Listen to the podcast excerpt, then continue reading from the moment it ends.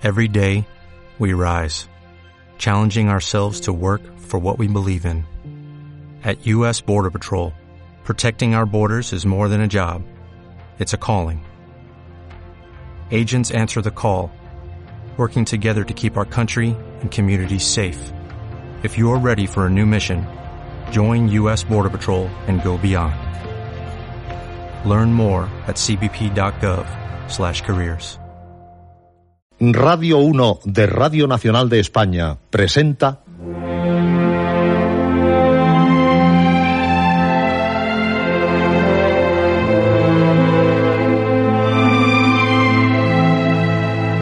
Historias.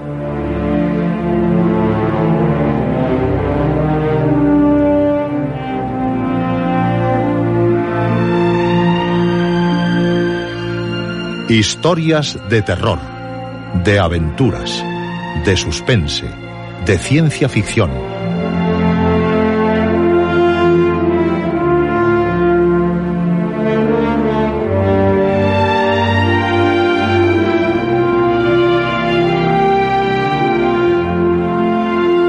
Un programa escrito y dirigido por Juan José Plans.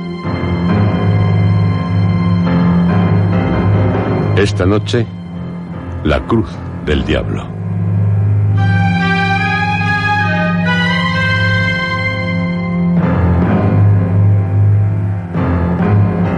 Esta es su noche, porque esta es la noche de historias, la noche de cuantos desean vivir las más sorprendentes historias, como las de Gustavo Adolfo Becker.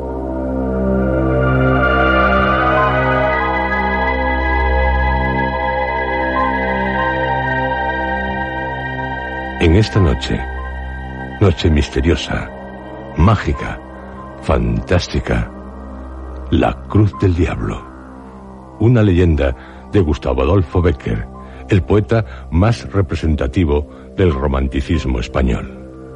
En esta noche, todo es posible, hasta que haya una Cruz del Diablo.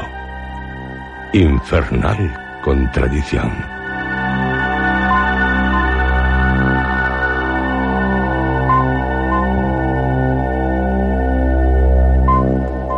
La Cruz del Diablo se publicó en el periódico semanal La Crónica de Ambos Mundos en 1860. La publicación de la leyenda se inició en el número del domingo 21 de octubre, continuó en el del 28 y finalizó en el del 11 de noviembre.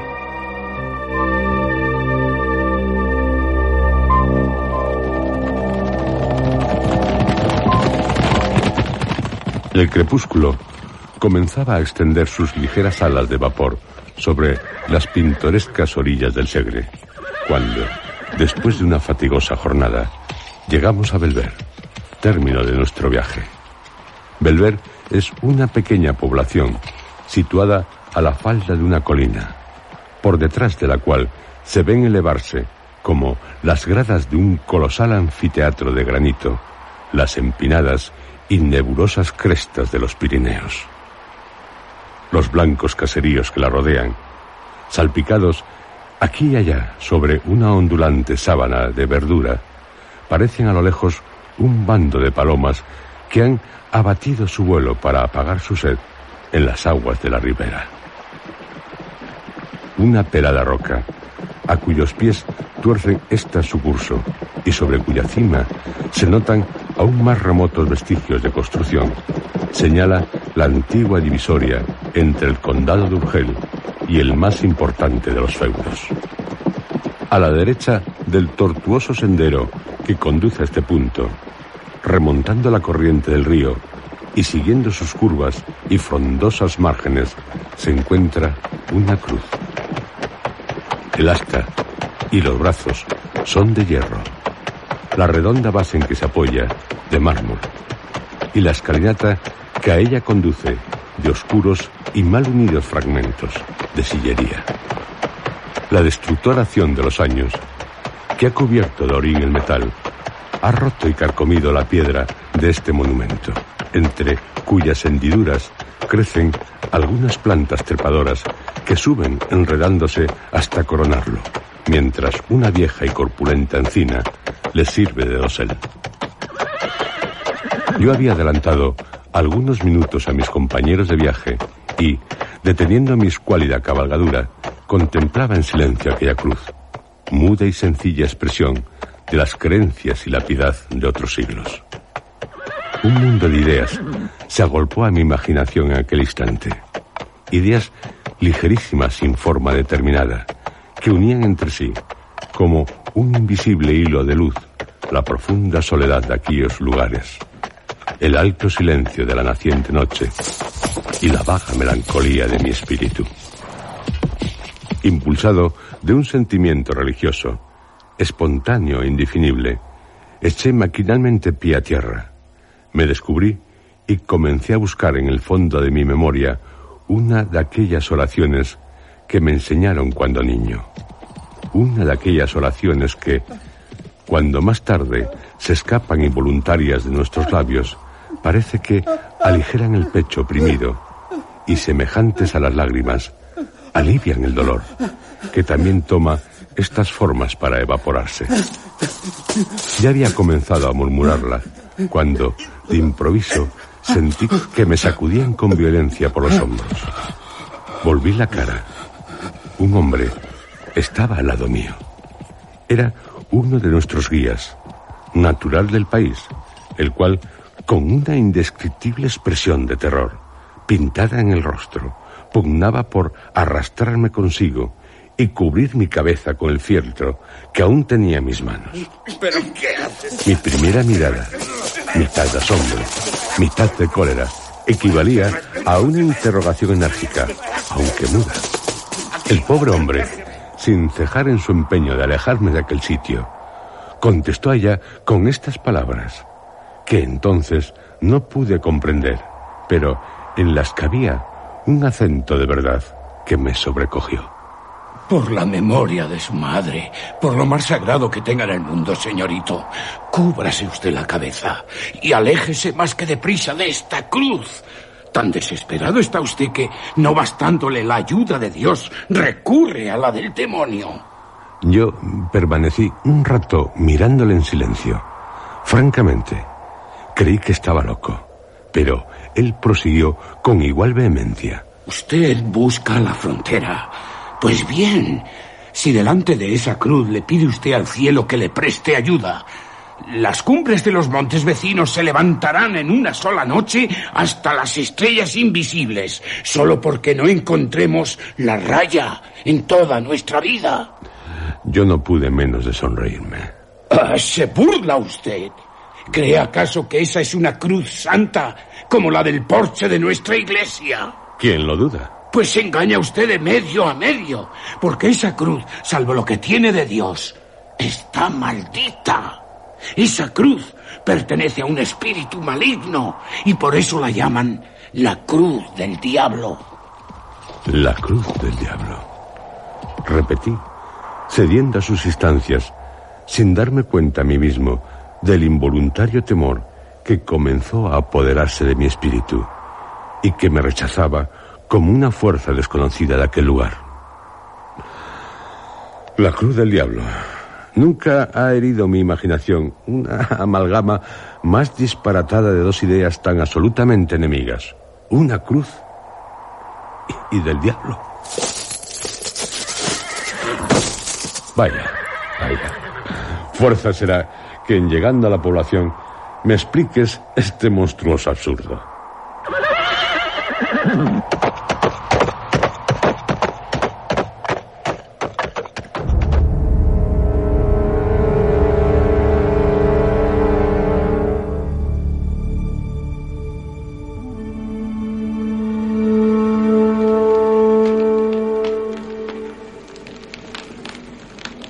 Llamas rojas y azules se enroscaban chisporroteando a lo largo del grueso tronco de encina que ardía en el ancho hogar. Nuestras sombras, que se proyectaban temblando sobre los ennegrecidos muros, se empequeñecían o tomaban formas gigantescas, según la hoguera despedía resplandores más o menos brillantes.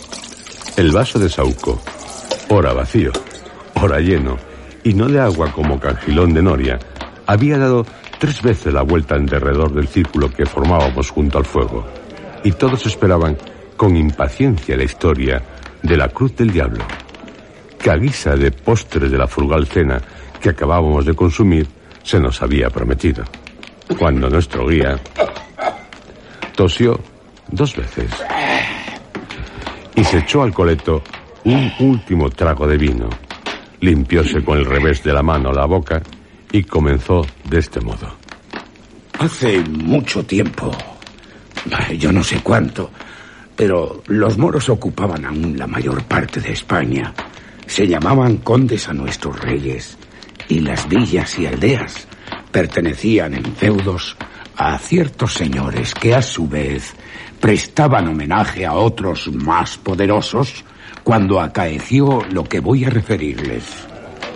Concluida esta breve introducción histórica, el héroe de la fiesta guardó silencio durante algunos segundos como para coordinar sus recuerdos y prosiguió así. Pues es el caso que en aquel tiempo remoto esta villa y algunas otras formaban parte del patrimonio de un noble varón, cuyo castillo señorial se levantó por muchos siglos sobre la cresta de un peñasco que baña el Segre, del cual toma su nombre. Aún testifican la verdad de mi relación algunas informes ruinas que, cubiertas de jaramago y musgo, se alcanzan a ver sobre su cumbre desde el camino que conduce a este pueblo. No sé si por ventura o desgracia quiso la suerte que este señor, a quien por su crueldad detestaban sus vasallos y por sus malas cualidades ni el rey admitía en la corte, ni sus vecinos en el hogar, se aburriese de vivir solo con su mal humor y sus ballesteros en lo alto de la roca, en que sus antepasados colgaron su nido de piedra. Devanábase noche y día los sesos en busca de alguna distracción propia de su carácter, lo cual era bastante difícil después de haberse cansado, como ya lo estaba, de mover guerra a sus vecinos, apalear a sus servidores y ahorcar a sus súbditos. En esta ocasión, Cuentan las crónicas que se le ocurrió una idea feliz. Sabiendo que los cristianos de otras poderosas naciones se aprestaban a partir juntos en una formidable armada a su país maravilloso para conquistar el sepulcro de nuestro Señor Jesucristo, que los moros tenían en su poder, se determinó a marchar en su seguimiento. Si realizó esta idea con objeto de purgar sus culpas, que no eran pocas, derramando su sangre en tan justa empresa, o con el de trasplantarse a un punto donde sus malas mañas no se conociesen, se ignora. Pero la verdad del caso es que con gran contentamiento de grandes y chicos, de vasallos y de iguales, allegó cuanto dinero pudo redimió a sus pueblos del señorío mediante una gruesa cantidad, y no conservando de propiedad suya más que el peñón del Segre y las cuatro torres del castillo, herencia de sus padres, desapareció de la noche a la mañana. La comarca entera respiró en libertad durante algún tiempo, como si despertara de una pesadilla ya no colgaban de los árboles de sus sotos, en vez de frutos, racimos de hombres. Las muchachas del pueblo no temían al salir con su cántaro en la cabeza a tomar agua de la fuente del camino. Ni los pastores llevaban sus rebaños al segre por sendas impracticables y ocultas, temblando encontrar a cada revuelta de la trocha a los ballesteros de su muy amado señor. Así transcurrió el espacio de tres años. La historia del mal caballero, que sólo por este nombre se le conocía, comenzaba a pertenecer al exclusivo dominio de las viejas, que en las eternas veladas del invierno las relataban con voz hueca y temerosa a los asombrados chicos. Las madres asustaban a los pequeñuelos incorregibles o llorones diciéndoles que viene el señor del Segre. Cuando he aquí que no sé si un día o una noche, si caído del cielo o abortado de los profundos, el temido señor apareció, efectivamente, como suele decirse, en carne y hueso, en mitad de sus antiguos vasallos.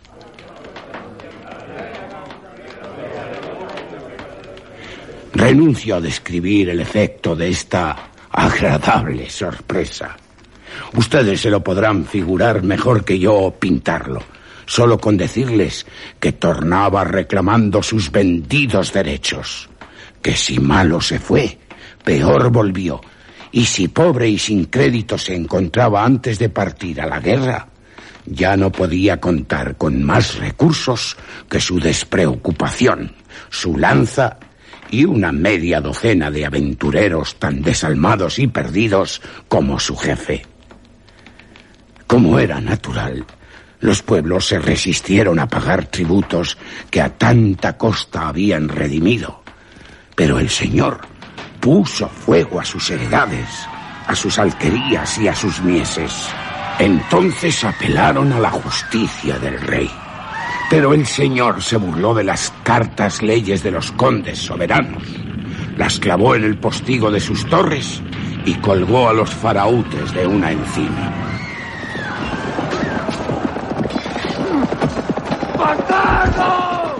Exasperados y no encontrando otra vía de salvación, se pusieron de acuerdo entre sí, se encomendaron a la divina providencia y tomaron las armas.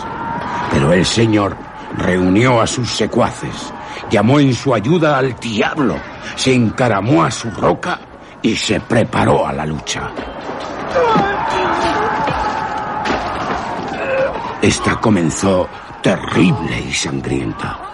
Se peleaba con todas las armas, en todos los sitios y a todas horas, con la espada y el fuego, en la montaña y en la llanura, en el día y durante la noche. Aquello no era pelear para vivir, era vivir para pelear. Al cabo triunfó la justicia. Oigan ustedes cómo. Una noche oscura, muy oscura, en que no se oía ni un rumor en la tierra, ni brillaba un solo astro en el cielo. Los señores de la fortaleza, engreídos por una reciente victoria, se repartían el botín y ebrios con el vapor de los licores, en mitad de la loca y estruendosa orgía, entonaban sacrílegos cantares en loor de su infernal patrono. Como dejo dicho, nada se oía en derredor del castillo, excepto el eco de las blasfemias que palpitaban perdidas en el sombrío seno de la noche como palpitan las almas de los condenados envueltas en los pliegues del huracán de los infiernos. Ya los descuidados centinelas habían fijado algunas veces sus ojos en la villa, que reposaba silenciosa, y se habían dormido sin temor a una sorpresa, apoyados en el grueso tronco de sus lanzas, cuando he aquí que algunos aldeanos, resueltos a morir y protegidos por la sombra, comenzaron a escalar el enhiesto peñón del Segre, a cuya cima tocaron a punto de la medianoche. Una vez en la cima, lo que faltaba por hacer fue obra de poco tiempo. Los centinelas salvaron de un solo salto el valladar que separa al sueño de la muerte.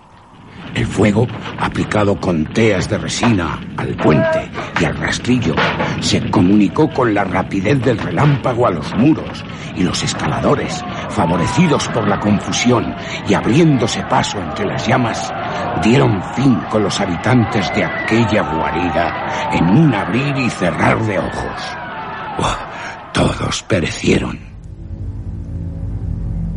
Cuando el cercano día comenzó a blanquear las altas copas de los enebros, humeaban aún los calcinados escombros de las desplomadas torres. Y a través de sus anchas brechas, chispeando al herirla la luz, y colgada de uno de los negros pilares de la sala del festín, era fácil divisar la armadura del temido jefe, cuyo cadáver, cubierto de sangre y de polvo, yacía entre los desgarrados tapices y las calientes cenizas, confundido con los de sus oscuros compañeros. El tiempo pasó. Comenzaron los zarzales a rastrear por los desiertos patios, la hiedra a enredarse en los oscuros machones y las campanillas azules a mecerse colgadas de las ruinosas almenas. Los desiguales soplos de la brisa, el graznido de las aves nocturnas y el rumor de los reptiles que se deslizaban entre las altas hierbas turbaban solo de vez en cuando el silencio de muerte de aquel lugar maldecido. Los insepultos huesos de sus antiguos moradores blanqueaban a los rayos de la luna, y aún podía verse el haz de armas del señor del Segre colgado del negro pilar de la sala del festín.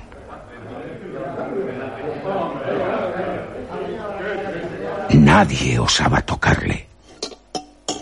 Pero corrían mil fábulas acerca de aquel abandonado objeto, causa incesante de hablillas y terrores para los que le miraban llamear durante el día, herido por la luz del sol, o creían percibir en las altas horas de la noche el metálico son de sus piezas que chocaban entre sí cuando las movía el viento con un gemido prolongado y triste.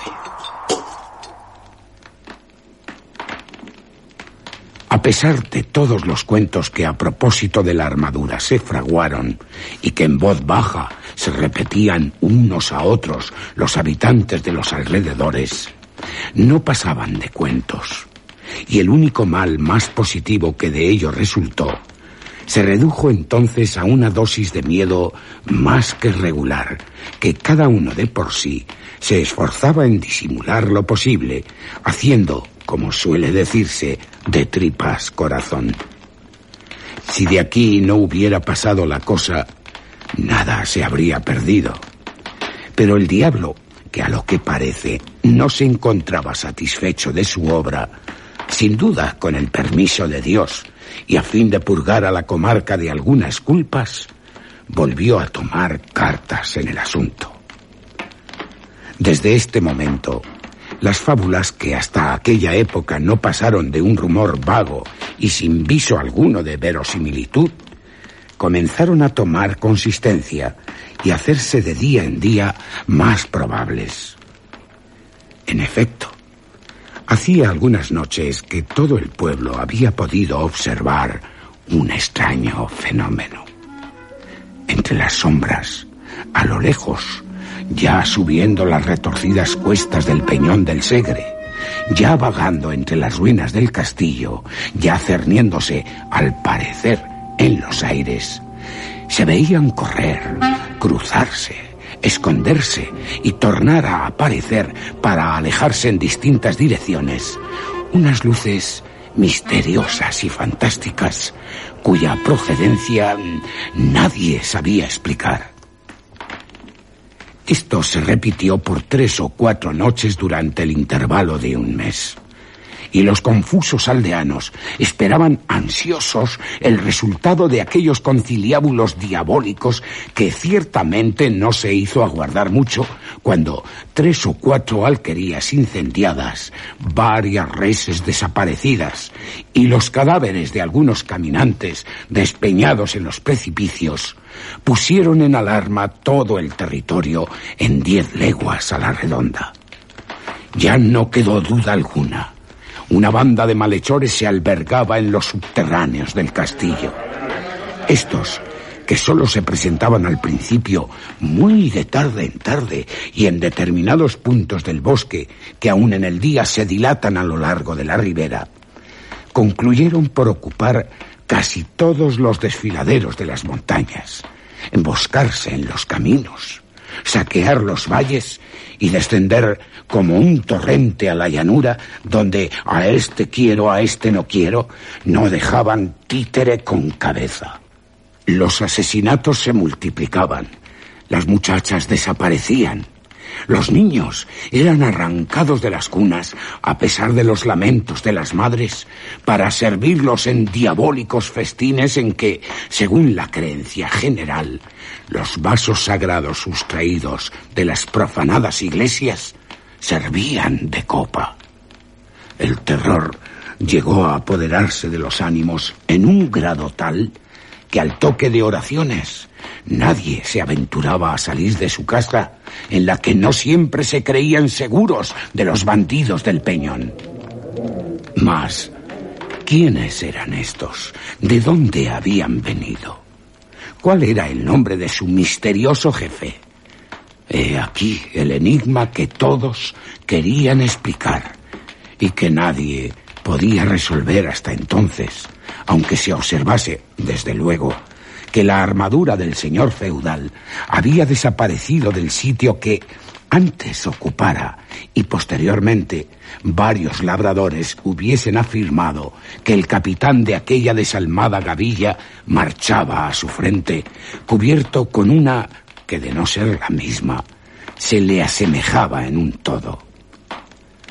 Cuanto queda repetido si se le despoja de esa parte de fantasía con que el miedo abulta y completa sus creaciones favoritas, nada tiene en sí de sobrenatural y extraño. ¿Qué cosa más corriente en unos bandidos que las ferocidades con que éstos se distinguían? Ni más natural que el apoderarse su jefe de las abandonadas armas del señor del Segre. Sin embargo, algunas revelaciones hechas antes de morir por uno de sus secuaces, prisionero en las últimas refriegas, acabaron por colmar la medida, preocupando el ánimo de los más incrédulos.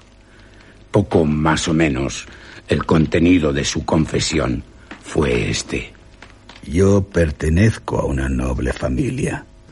Los extravíos de mi juventud mis locas prodigalidades y mis crímenes, por último, atrajeron sobre mi cabeza la cólera de mis deudos y la maldición de mi padre, que me desheredó al expirar. Hallándome solo y sin recurso de ninguna especie, el diablo, sin duda, debió sugerirme la idea de reunir algunos jóvenes que se encontraban en una situación idéntica a la mía, los cuales, seducidos con la promesa de un porvenir de disipación, libertad y abundancia, no vacilaron un instante en suscribir mis designios. Estos se reducían a formar una banda de jóvenes de buen humor, despreocupados y poco temerosos del peligro, que desde allí en adelante vivirían alegremente del producto de su valor y a costa del país, hasta tanto que Dios se sirviera disponer de cada uno de ellos conforme a su voluntad, según hoy a mí me sucede. Con este objeto, señalamos esta comarca para teatro de nuestras futuras expediciones y escogimos como punto el más a propósito para nuestras reuniones, el abandonado castillo del Segre, lugar seguro no tanto por su posición fuerte y ventajosa, como por hallarse defendido contra el vulgo por las supersticiones y por el miedo. Congregados una noche bajo sus ruinosas arcadas, alrededor de una hoguera que iluminaba acción fuerte y ventajosa, como por hallarse defendido contra el vulgo por las supersticiones y por el miedo. Congregados una noche bajo sus ruinosas arcadas, alrededor de una hoguera que iluminaba con su rojizo resplandor las desiertas galerías, trabóse una acalorada disputa sobre cuál de nosotros había de ser elegido el jefe. Cada uno alegó sus méritos. Yo expuse mis derechos. Ya los unos murmuraban entre sí con ojeadas amenazadoras, ya los otros, con voces descompuestas por la embriaguez, habían puesto la mano sobre el pomo de sus puñales para dirimir la cuestión, cuando de repente oímos un extraño crujir de armas, acompañado de pisadas huecas y sonantes que de cada vez se hacían más distintas. Todos arrojamos a nuestro alrededor una inquieta mirada de desconfianza. Nos pusimos de pie y desnudamos nuestros aceros, determinados a vender caras las vidas.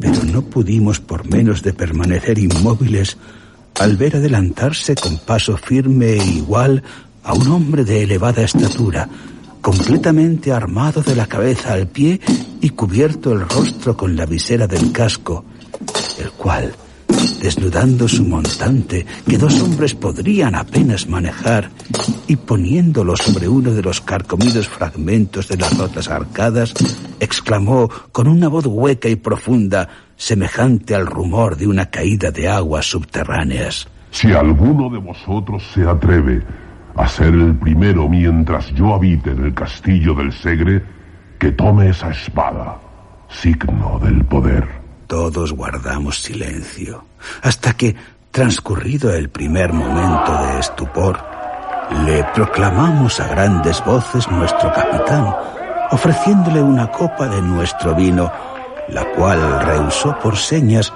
acaso por no descubrirse la faz que en vano procuramos distinguir a través de las rejillas de hierro que la ocultaban a nuestros ojos.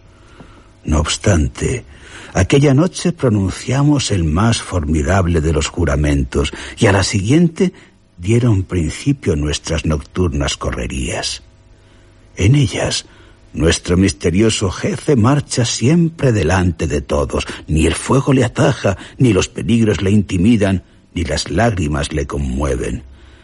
Nunca despliega sus labios, pero cuando la sangre humea en nuestras manos, como cuando los templos se derrumban calcinados por las llamas, cuando las mujeres huyen espantadas entre las ruinas y los niños arrojan gritos de dolor y los ancianos perecen a nuestros golpes, contenta con una carcajada de feroz alegría los gemidos, las imprecaciones y los lamentos. Jamás se desnuda de sus armas, ni abate la visera del casco después de la victoria, ni participa del festín, ni se entrega al sueño. Las espadas que le hieren se hunden entre las piezas de su armadura y ni le causan la muerte ni se retiran teñidas de sangre. El fuego enrojece su espaldar y su cota y aún prosigue impávido entre las llamas buscando nuevas víctimas. Desprecia el oro, aborrece la hermosura y no le inquieta la ambición. Entre nosotros, unos le creen un extravagante, otros un noble arruinado que por un resto de pudor se tapa la cara y no falta quien se encuentra convencido de que es el mismo diablo en persona. El autor de estas revelaciones murió con la sonrisa de la mofa en los labios y sin arrepentirse de sus culpas.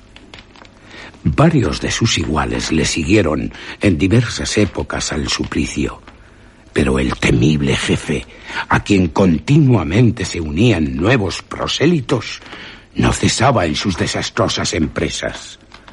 Los infelices habitantes de la comarca, cada vez más aburridos y desesperados, no acertaban ya con la determinación que debería tomarse para concluir con aquel desorden de cosas cada día más insoportable y triste.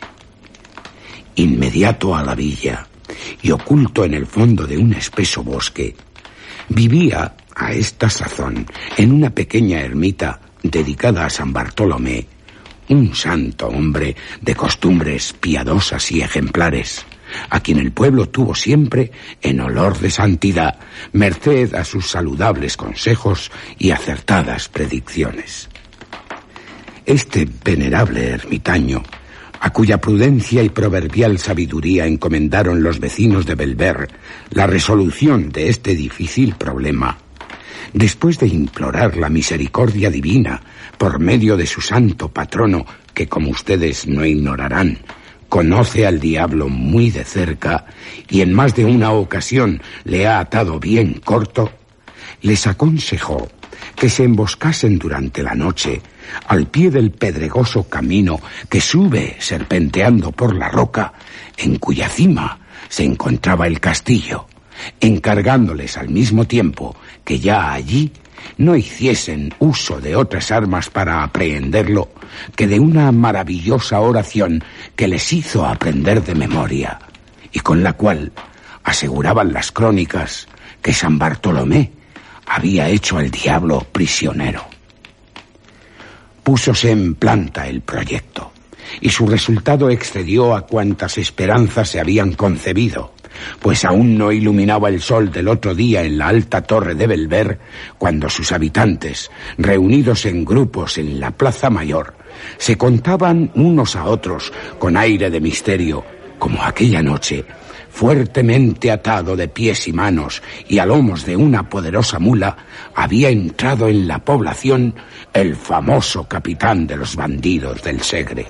¿De qué arte se valieron los acometedores de esta empresa para llevarla a término? Nadie se lo acertaba a explicar, ni ellos mismos podrían decirlo. Pero el hecho era que, gracias a la oración del santo o al valor de sus devotos, la cosa había sucedido tal como se refería. Apenas la novedad comenzó a extenderse de boca en boca y de casa en casa, la multitud se lanzó a las calles con ruidosa algazara y corrió a reunirse a las puertas de la prisión.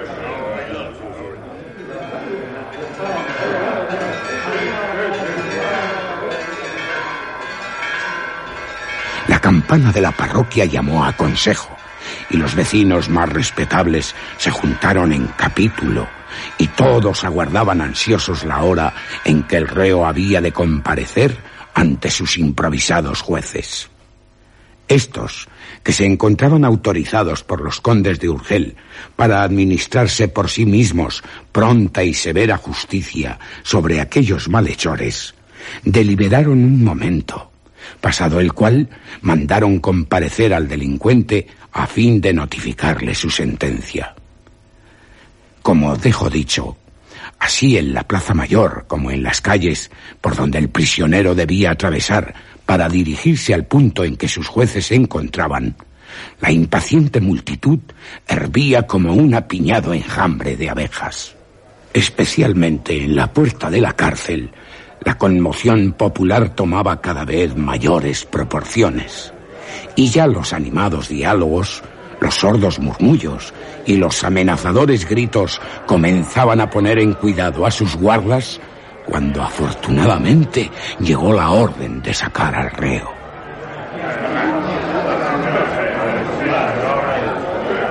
Al parecer este, bajo el macizo arco de la portada de su prisión, completamente vestido de todas armas y cubierto el rostro por la visera, un sordo y prolongado murmullo de admiración y de sorpresa se elevó de entre las compactas masas del pueblo, que se abrían con dificultad para dejarle paso. Todos habían reconocido en aquella armadura la del señor del Segre.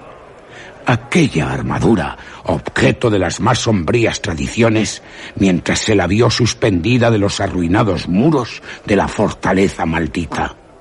Las armas eran aquellas, no cabía duda alguna. Todos habían visto flotar el negro penacho de su cimera en los combates que en un tiempo trabaran contra su señor.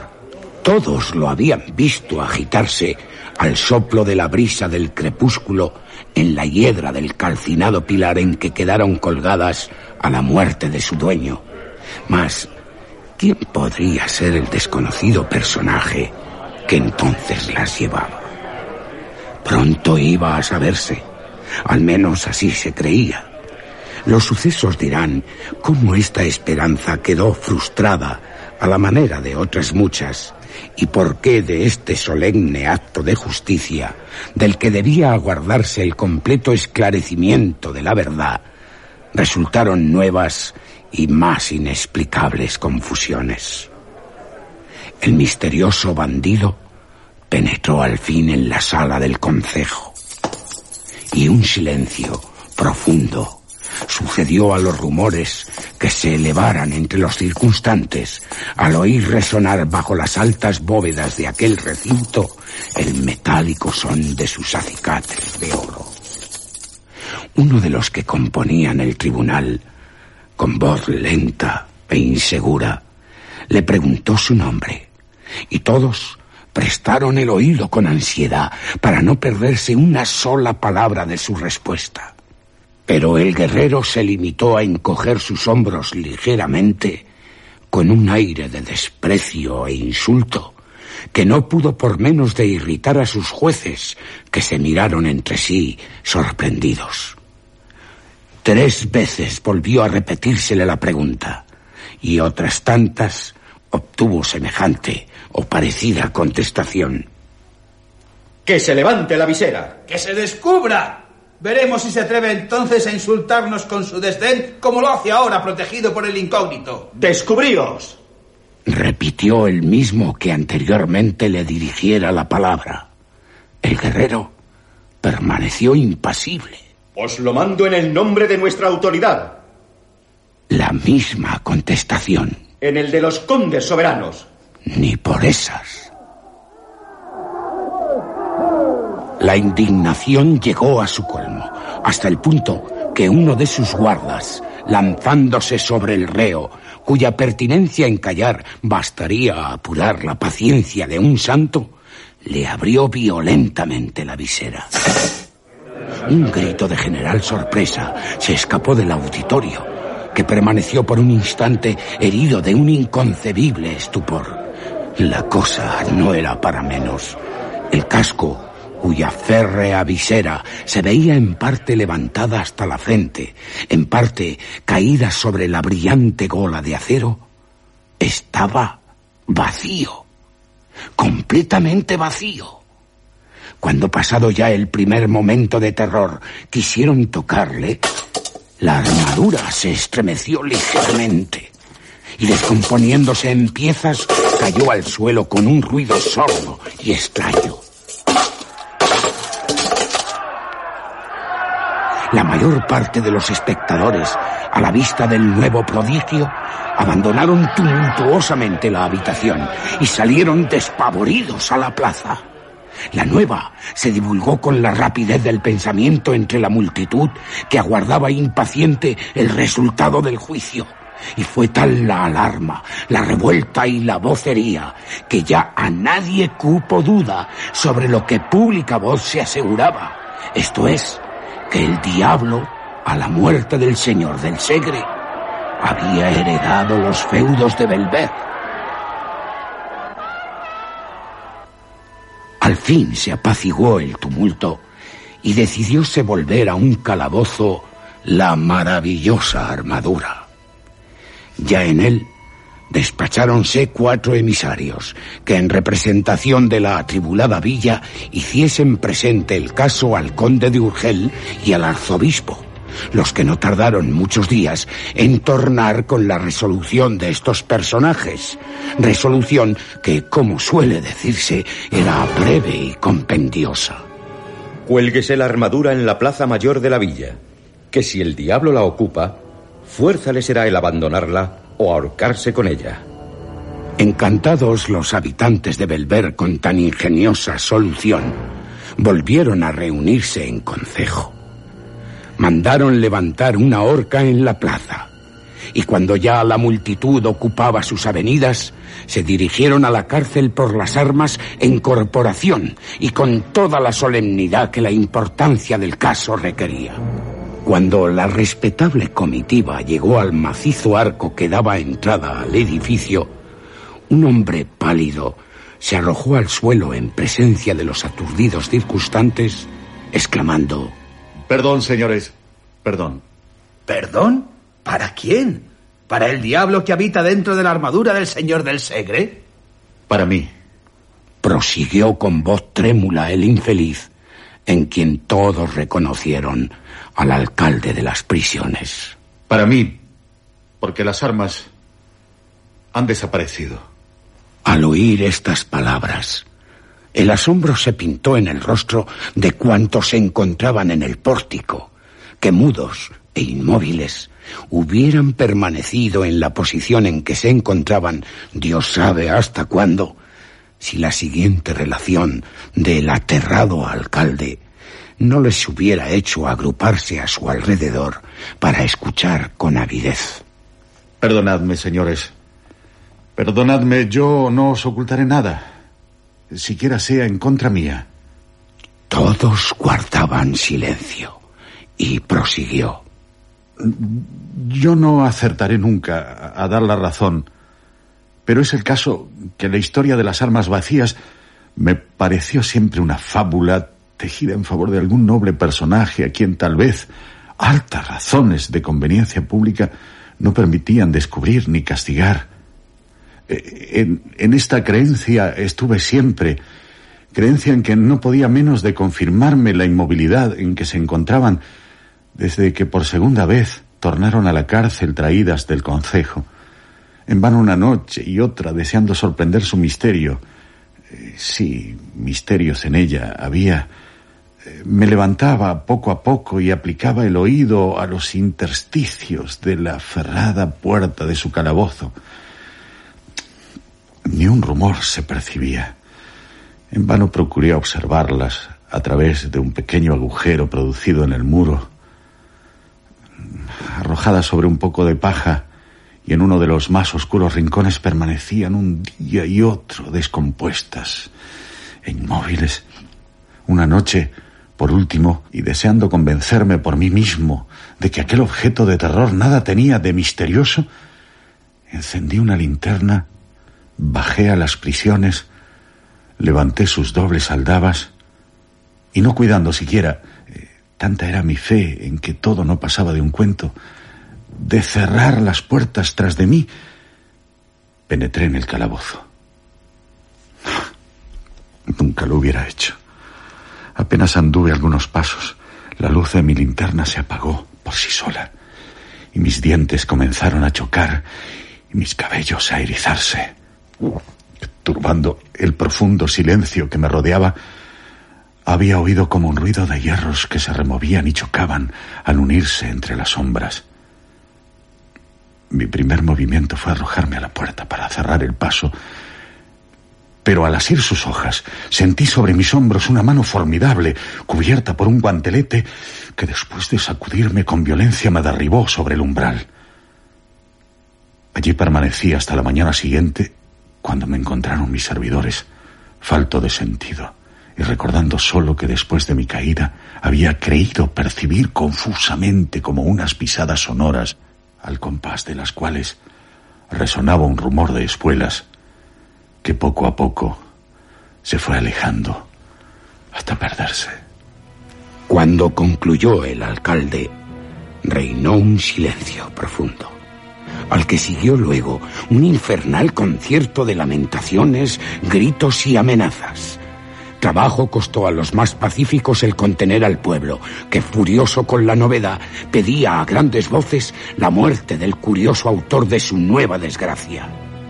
Al cabo, logróse apaciguar el tumulto y comenzaron a disponerse a una nueva persecución.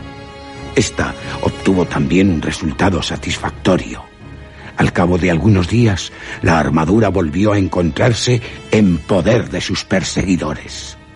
Conocida la fórmula y mediante la ayuda de San Bartolomé, la cosa no era ya muy difícil. Pero aún quedaba algo por hacer, pues en vano, a fin de sujetarla, la colgaron de una horca. En vano emplearon la más exquisita vigilancia con el objeto de quitarle toda ocasión de escaparse por esos mundos. En cuanto las desunidas armas veían dos dedos de luz, se encajaban y pian pianito volvían a tomar el trote y a emprender de nuevo sus excursiones por montes y llanos, que era una bendición del cielo. Aquello era el cuento de nunca acabar. En tan angustiosa situación, los vecinos se repartieron entre sí las piezas de la armadura, que acaso por centésima vez se encontraba en sus manos y rogaron al piadoso eremita, que un día los iluminó con sus consejos, decidiera lo que debía hacerse con ella.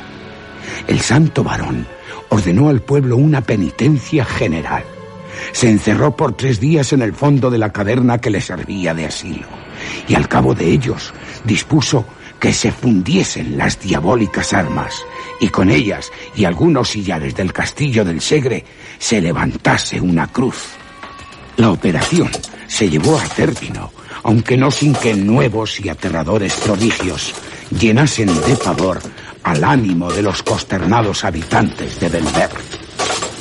En tanto que las piezas arrojadas a las llamas comenzaban a enrojecerse Largos y profundos gemidos parecían escaparse de la ancha hoguera, de entre cuyos troncos saltaban como si estuvieran vivas y sintiesen la acción del fuego. Una tromba de chispas rojas, verdes, azules, danzaban en la cúspide de sus encendidas lenguas y se retorcían crujiendo como si una legión de diablos cabalgando sobre ellas pugnasen por libertar a su señor de aquel tormento. Extraña, horrible fue la operación en tanto que la candente armadura perdía su forma para tomarla de una cruz.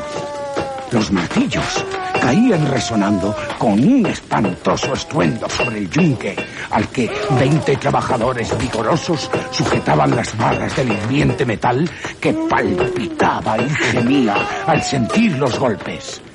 Ya se extendían los brazos del signo de nuestra redención.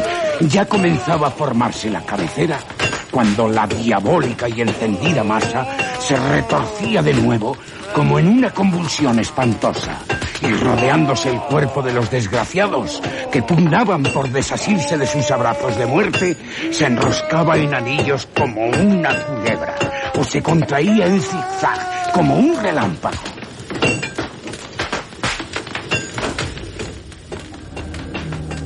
El constante trabajo, la fe, las oraciones y el agua bendita consiguieron por último vencer al espíritu infernal y la armadura se convirtió en una cruz.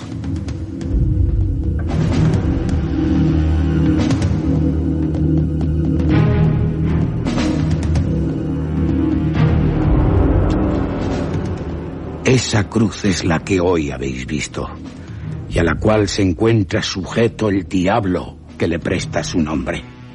Ante ella, ni los jóvenes colocan en el mes de mayo ramilletes de lirios, ni los pastores se descubren al pasar, ni los ancianos se arrodillan, bastando apenas las severas amonestaciones del clero para que los muchachos no la apedren. Dios ha cerrado sus oídos a cuantas plegarias se le dirigen en su presencia. En el invierno, los lobos se reúnen en manadas junto al enebro que la protege para lanzarse sobre las reses. Los bandidos esperan a su sombra a los caminantes que entierran a su pie después que los asesinan.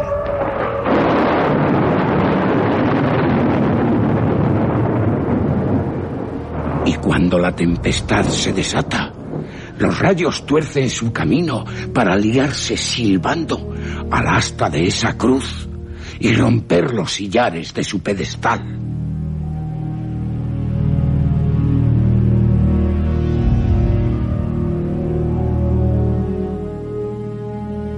Sea prudente si pasa ante la cruz del diablo, porque aún, dicen, está allí.